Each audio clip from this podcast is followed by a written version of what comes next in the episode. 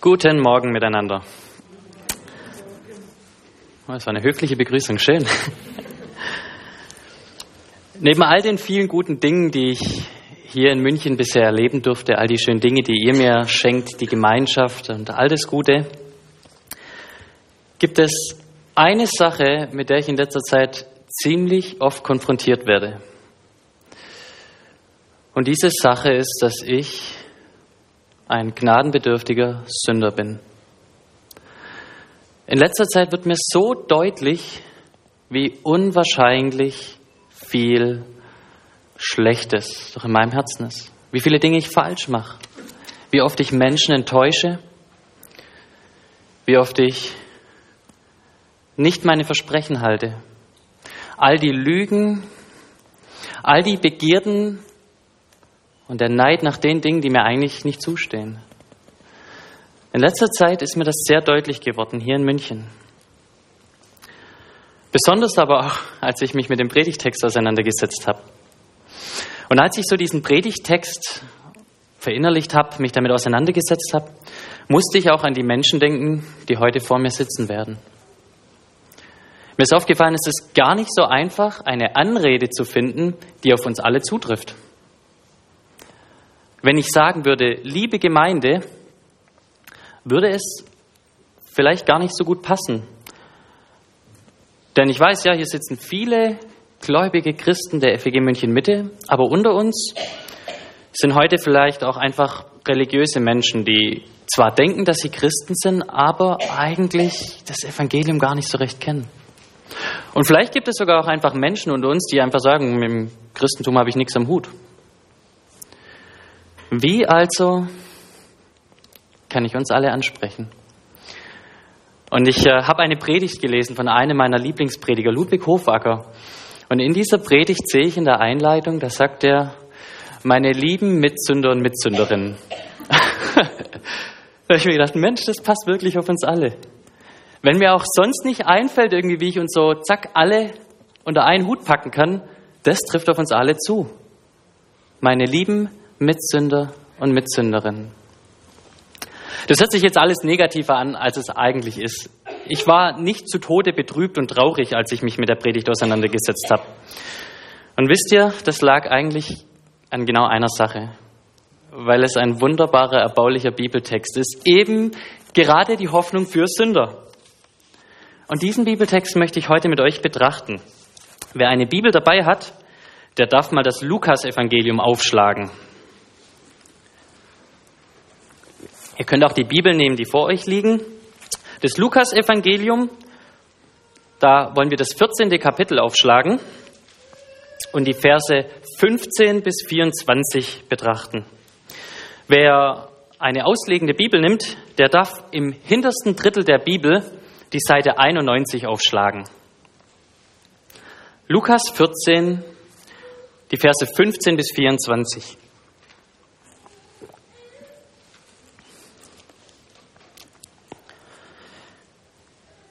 Als aber einer das hörte, der mit zu Tisch saß, sprach er zu Jesus, Selig ist, der das Brot isst im Reich Gottes.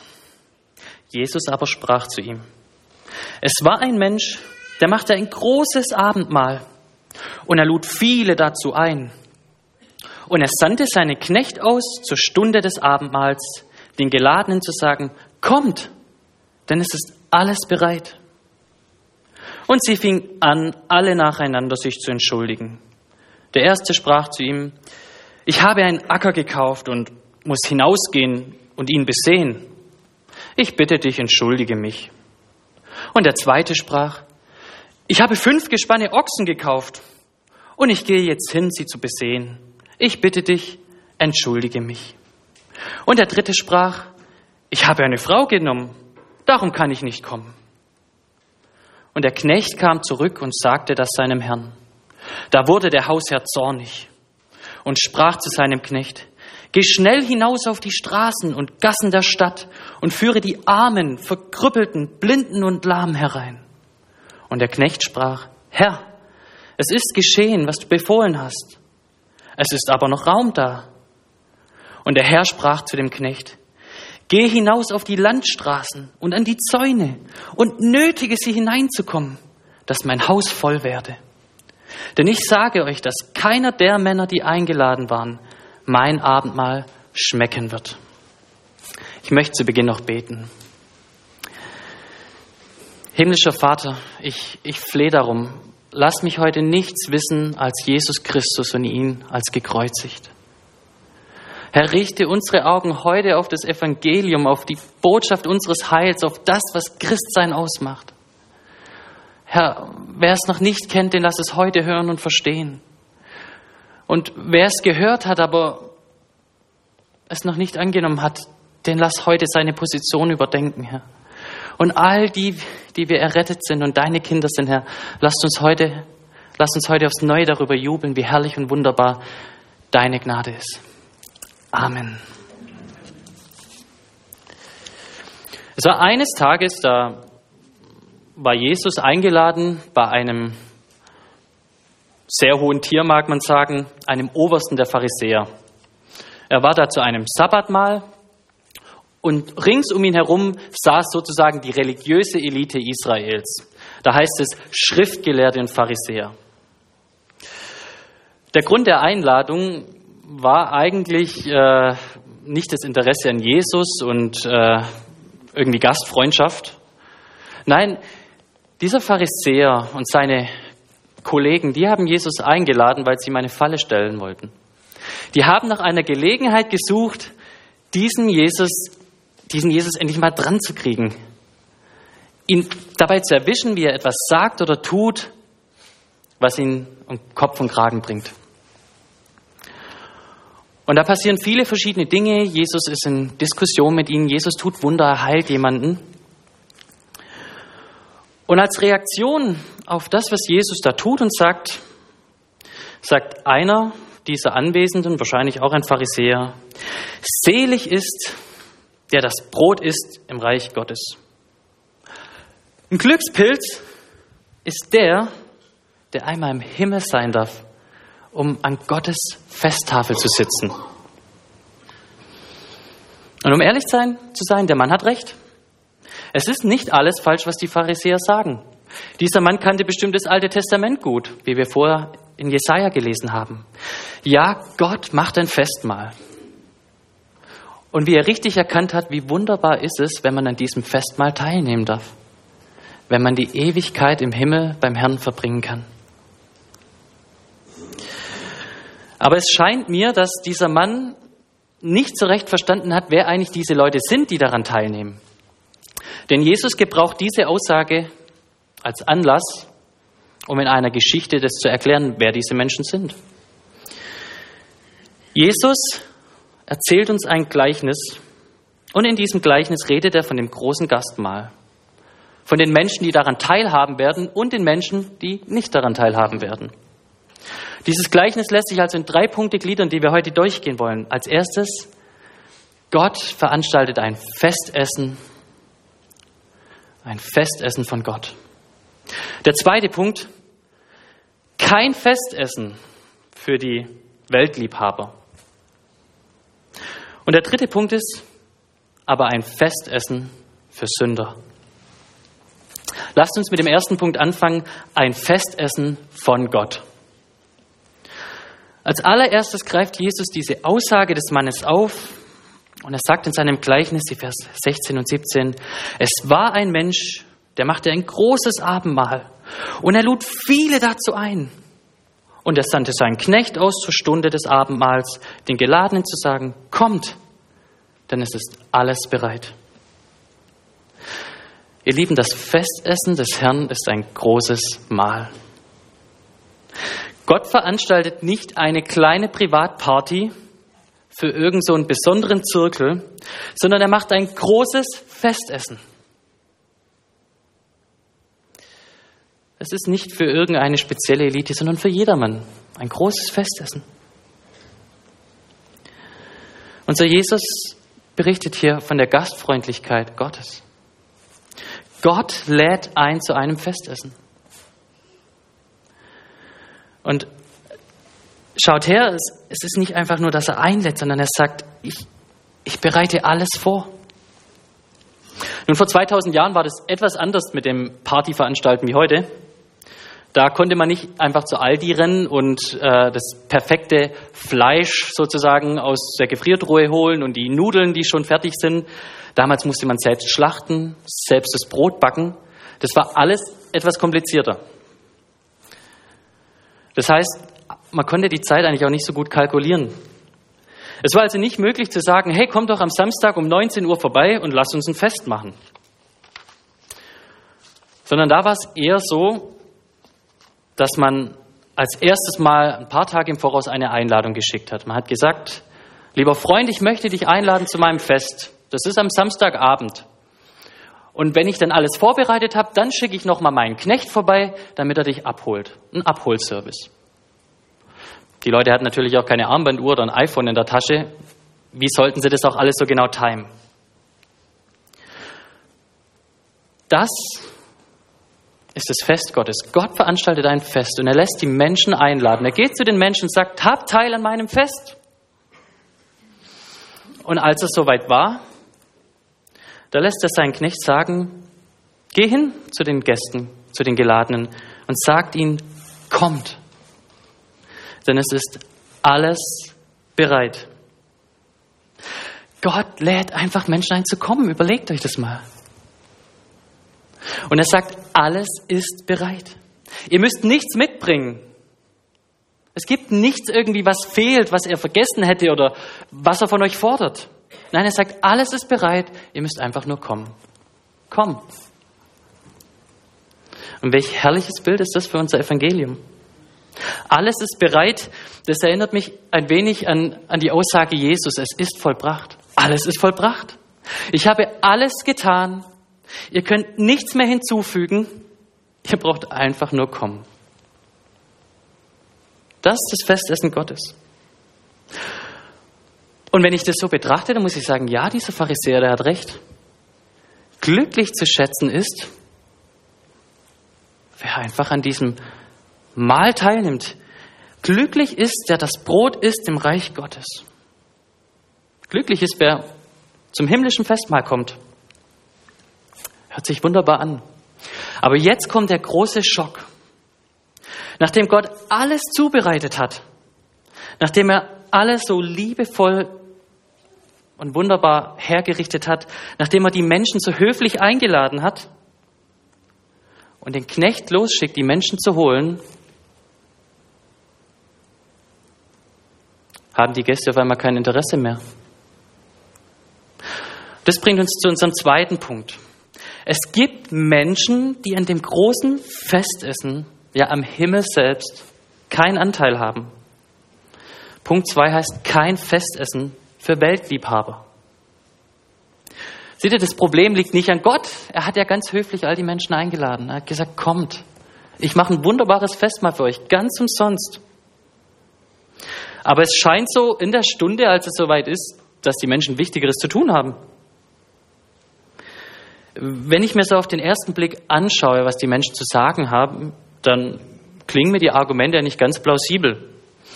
Einer sagt davon, ich habe ein neues Feld, das muss ich mir jetzt mal genauer anschauen. Ein anderer sagt, ich habe mir neue Ochsen geholt und die muss ich jetzt mal einarbeiten, muss die mir mal angucken, ob die auch was arbeiten können. Und der dritte, der ist halt verliebt, was soll man sagen, frisch verheiratet, der möchte halt Zeit mit seiner Frau, Frau verbringen. Das sind ja eigentlich tolle Dinge, gute Sachen. Und wenn ich mir dann noch anschaue, wie höflich diese Menschen absagen, sagt, sie fingen alle nacheinander an, sich zu entschuldigen. Es hörte sich dann etwas so an, oh Herr, ich würde ja so gerne zu dir kommen, aber ich kann jetzt leider gerade nicht. Ich äh, Bitte dich, entschuldige mich, lieber Knecht. Es hört sich eigentlich ganz plausibel an, was die Menschen zu sagen haben. Aber was uns Jesus hier klar machen will, ihr Lieben, was die Menschen vorbringen, sind eigentlich nur billige Ausreden. Zum Ersten lässt sich sagen, äh, wer kauft sich denn ein Feld, ohne es vorher zu betrachten, dass er das hinterher tut? Und zu dem anderen, kann er seine Ochsen nicht am nächsten Tag ausprobieren? Er ist eingeladen zu einem großen Festmahl. Und der dritte soll er doch einfach seine Frau mit einpacken. Das ist ein großes Mahl, da hat es genug Platz. Er lässt die Leute kommen. Nein, die Menschen wollen nicht kommen. Und seht ihr, das Problem ist eigentlich nicht, dass die Menschen wirklich irgendwas Wichtigeres haben, als zu Gott zu kommen, sondern das Problem der Menschen ist, dass die irdischen Güter ihnen wichtiger sind als das Himmelreich. Die Wahrheit, warum Menschen ihre Ewigkeiten nicht beim Herrn, sondern in der äußeren Finsternis, in der äußersten Finsternis verbringen. Da, wo die Bibel sagt, wo Zähne knirschen und Wein ist. Ist, weil ihre Herzen lieber an den nichtigen Dingen der Welt hängen als in Gott. Als in diesem herrlichen, lieben Gott, der einfach eine höfliche, wunderbare Einladung gibt. Seht ihr, die Dinge sind nicht schlecht, was sie haben. Das Problem ist nicht, dass der eine Mann geheiratet hat. Heiraten ist eine wunderbare Sache. Das Problem ist auch nicht, dass sich jemand ein Stück Land besorgt hat oder neue Ochsen. Nein, das Problem ist, dass diese Dinge, die eigentlich gut sind, die Gott ihnen gegeben hat als gutes Geschenk, dass sie die Menschen davon abhalten, selbst zu Gott zu kommen, dieser Einladung zu folgen. Ihr Lieben, ich fürchte, dass auch heute unter uns vielleicht jemand sitzen mag, der die guten Gaben Gottes hat, aber den diese Gaben nicht dazu führen, zu diesem Herrn zu kommen, sondern den ganz im Gegenteil, ihn davon abhalten, weil ihm diese Dinge, die Gott ihm geschenkt hat, vielleicht den Reichtum, den Erfolg, die Schönheit, was auch immer, wichtiger ist als der Herr selbst.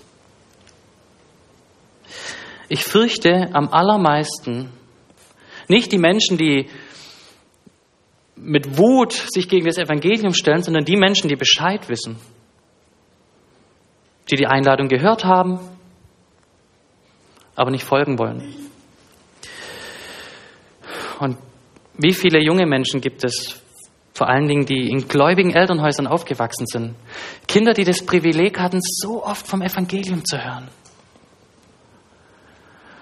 Und irgendwie sagen sie, naja, wenn ich älter bin vielleicht. Jetzt möchte ich mich noch nicht bekehren. Ich sehe, ja, das ist eine ernste Sache, aber gerade möchte ich noch die Welt genießen. Ich habe Lust daran, Karriere zu machen. Ich will Spaß und Freude haben. Ich will Sex und Reichtum genießen. Bekehren, das tue ich irgendwann mal, wenn ich, wenn ich älter bin. Bekehren tue ich mich, wenn ich älter bin.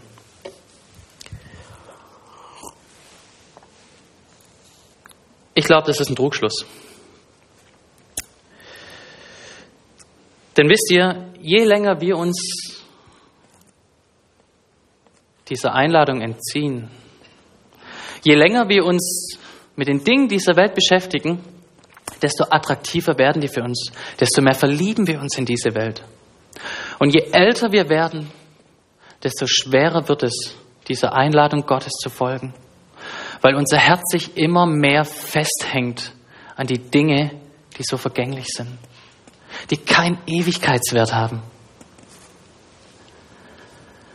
Deswegen glaub ja nicht, dass du dich irgendwann mal, wenn du älter bist, bekehren wirst. Es wird nicht funktionieren. Dein Herz wird immer mehr und immer mehr sich an die Dinge festhalten, die dich jetzt schon davon abhalten. Aber gleichzeitig vor allen Dingen die Jungen unter uns müssen wir uns auch bewusst sein, wir alle wissen nicht, wie alt wir werden. Wir haben die Hoffnung, dass wir sieben oder 80 werden. Das ist auch der Durchschnitt, vielleicht mittlerweile auch über 80 in Deutschland. Aber keiner von uns hat die Garantie, dass er so alt wird. Keiner von uns. Letztes Jahr erst, da hat ein guter Freund äh, mich angerufen, er war total schockiert. Er ist in einem Missionswerk tätig, hat mit so einem Jahresteam zu tun.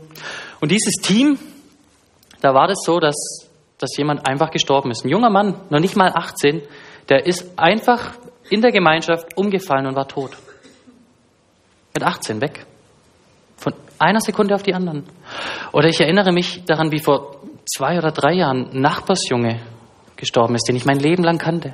Auf seinem eigenen Bauernhof. Einen Unfall gehabt und gestorben. Lasst uns nicht denken, dass wir irgendwann mal diese Einladung annehmen.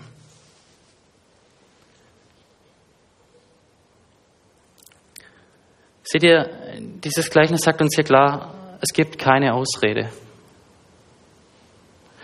Wir können nicht mal zu Gott kommen und sagen, ja Gott, ich, ich habe deine Einladung gehört, aber ich wollte damit nichts zu tun haben oder ich hatte was Wichtigeres zu tun. Wir können auch nicht sagen, ja, weißt du, die Nöte haben mich erdrückt und ich wollte nicht mit dir. Wir haben keine Ausrede. Das möchte uns Jesus hier sagen. Die Menschen, die nicht in den Himmel kommen, die kommen, weil sie nicht wollten. Und sie werden einmal keine Ausrede haben. Das Problem sind also wir Menschen. Gott hat für Millionen und Abermillionen Platz in seiner Tafel. Er möchte unzählige Menschen retten, Herrscharen aus allen Völkern, Stämmen und Sprachen. Und er möchte uns alle einladen zu diesem Gastmahl, zu diesem Festessen. Das ist eigentlich tragisch, oder? Wenn wir das so hören. Aber ich muss euch gestehen, ich bin dankbar über das, was danach in dem Text steht. Da wird uns nämlich nicht berichtet von einem kaltherzigen Gott, der sagt, na gut, wenn die nicht wollen, dann sollen sie halt nicht. Dann feiere ich alleine. Nein, es heißt, dieser Gott ist zornig darüber. Es gefällt ihm nicht. Er will nicht, dass die Menschen die Dinge dieser Welt für wichtiger erachten als ihn. Und so heißt es schon im Alten Testament, da sagt Gott, so wahr ich lebe, spricht Gott der Herr, ich habe kein Gefallen am Tod der Gottlosen, sondern daran, dass die Gottlosen umkehren von ihren Wegen und leben. Gott hat eine glühende Retterliebe. Und, deshalb ist er nicht verzagt nach dieser Botschaft. Nein, er schickt seinen Knecht aus und, und sagt, geh raus und hol die Menschen für mich. Das führt uns zum dritten Punkt. Es ist ein Festessen für Sünder. Wer sind denn die Menschen, die an diesem Mahl teilhaben? Vers 21, geh schnell hinaus auf die Straßen und Gassen der Stadt und führe die Armen, Verkrüppelten, Blinden und Lahmen herein. Und wir müssen verstehen, in dieser damaligen Gesellschaft in Israel, da waren die Blinden, Krüppel und Lahmen und Blinden anders angesehen als heute. Wir leben ja heute in einem Sozialstaat und wir verbinden nichts Schlechtes mit jemandem, der blind ist das ist, ist traurig für uns. Wir haben Mitleid mit diesen Menschen und für diese Menschen haben wir soziale Einrichtungen und, und Dinge, um ihnen zu helfen. Aber in der damaligen Gesellschaft, da stand es nicht für einfach ein Makel oder ein Manko, sondern da stand es für Sünder. Ihr kennt vielleicht die Geschichte oder die, diesen Bericht, wo äh, Menschen fragen, dieser Blindgeborene da hinten, Warum ist er eigentlich blind? Liegt es daran, dass dem seine Eltern gesündigt haben oder ist er selbst schuld? In dieser damaligen Gesellschaft, in dieser Geschichte, da stand es für die Sünder, für den, wie man sagen mag, Abschaum der Gesellschaft. Man hat diese Leiden der Menschen für ein Gericht Gottes gehalten. Ja, der ist blind weil er ein Sünder ist, weil er ganz viel böse Dinge getan hat und Gott nichts mit ihm zu tun haben will. Oder der ist lahm, der ist gelähmt, weil er so viel auf seinem Kerbholz hat. Und gerade diese Leute lässt Gott einladen. Er sagt, geh raus auf die Straßen und Gassen und nimm die Armen, Verkrüppelten, Blinden und Lahmen. Ihr Lieben, diejenigen, die an dem großen, wunderbaren Gastmahl teilhaben, das sind einfach Sünder. Aber es ist nicht nur so, dass die Sünder sind, der, der Kontext unserer Geschichte. Zwei Verse vorher sagt, was all diese Menschen auszeichnet, ist, dass sie nichts vergelten können. Sie können nichts entgegenbringen, was das irgendwie wieder gut macht. Die Pharisäer haben immer wieder Leute eingeladen, die ihnen auch was Gutes tun können sozusagen die eingeladen, die Sie wieder einladen werden. Aber Gott hier lädt die ein, die ihm nichts bringen können. Er fordert gar nichts von denen. Er sagt, all ihr sündigen Menschen, die ihr nichts in der Hand habt, die ihr arm seid, kommt zu meinem Mahl. Keiner von uns hier ist zu sündig, zu schuldig, hat zu viel Dinge verbockt, als dass er nicht zu Gott kommen könnte. Gott lädt jeden ein, er lädt die Sünder ein, einfach dieses Gnadengeschenk anzunehmen, zu seinem Festmahl zu kommen. Jeder von uns, der an diesem Festmahl Gottes teilhaben möchte, der darf kommen. Das ist Gottes Einladung für jeden von uns. Und wie wunderbar ist es, wie gnädig ist es von Gott. Ihr Lieben, das ist das Evangelium. Das ist die frohe Botschaft oder gute Nachricht. Dass Gott seinen Sohn Jesus gesandt hat, um Sünder zu erretten. Nicht Wohltäter, Sünder. Seht ihr, deswegen war ich nicht betrübt oder traurig, als ich diesen Text gelesen habe, weil ich wusste, Mensch, ich bin einer von diesen Blinden. Ich bin einer dieser Lahmen. Ich bin einer dieser Armen. Ich habe nichts Gott zu bringen. Und das hat Gott mir so deutlich gemacht in letzter Zeit. Ich habe nichts in der Hand. Aber er sagt, Robin, das ist egal. Denn ich bin ein gnädiger, barmherziger Gott, der dich umsonst einlädt zu meinem Festmahl. Ich selbst zahle für alles. Du musst einfach nur kommen. Ich lade dich ein. Du brauchst nichts mitbringen. Du brauchst nichts in der Hand haben.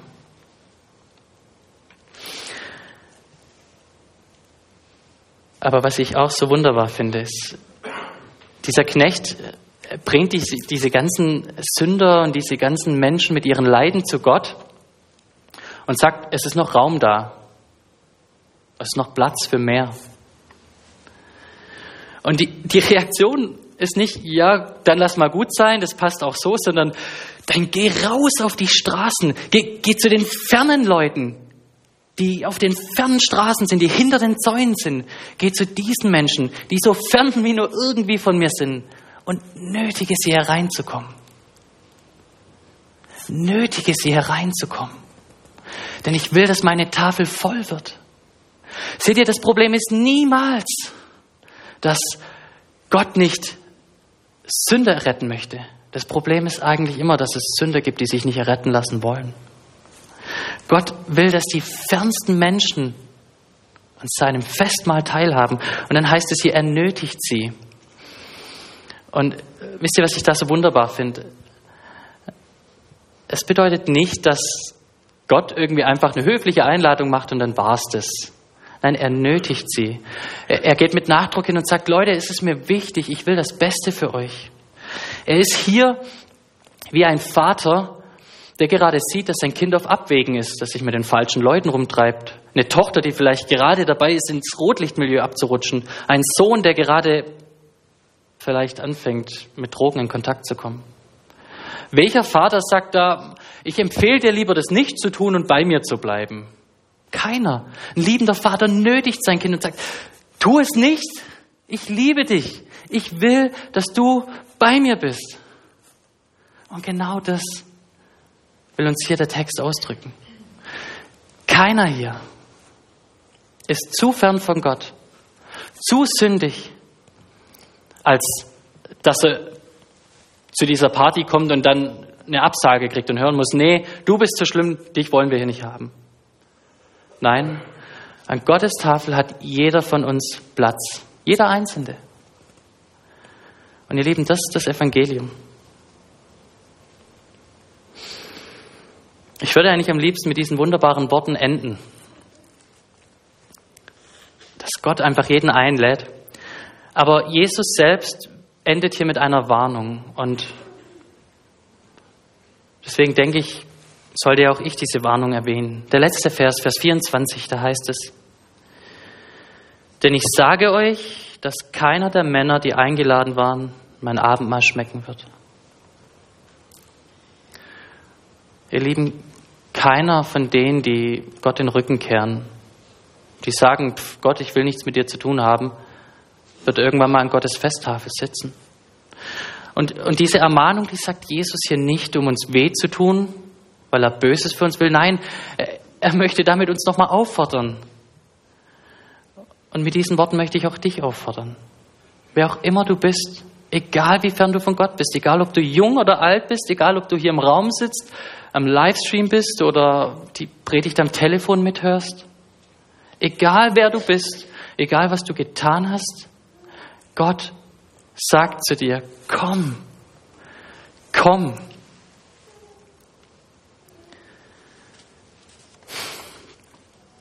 Kennt ihr die wunderbaren Worte aus Jesaja 55? Wo Gott sagt, kommt, esst und trinkt umsonst, kauft ohne Geld.